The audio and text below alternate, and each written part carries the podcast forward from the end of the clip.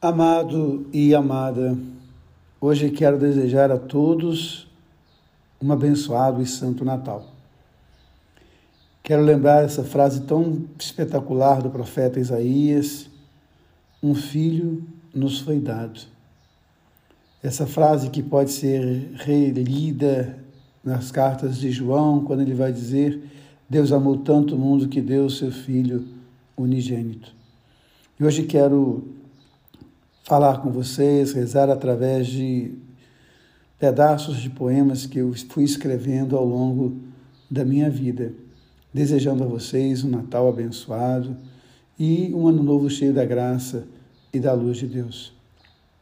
No ventre da noite, no colo do mundo, o Deus distante se fez pequeno, no aconchego doce e sereno da menina mulher Maria. Deus se fez criança. Amor maior não há do que se fazer igual. Deus se fez menino para que os meninos e meninas se recordassem de canções matinais, se lembrassem que são deuses destinados à cândida beleza dos jardins. O poema se fez carne na bagunça do quarto, no ventre da menina, na noite escura da vida, na noite fria da alma.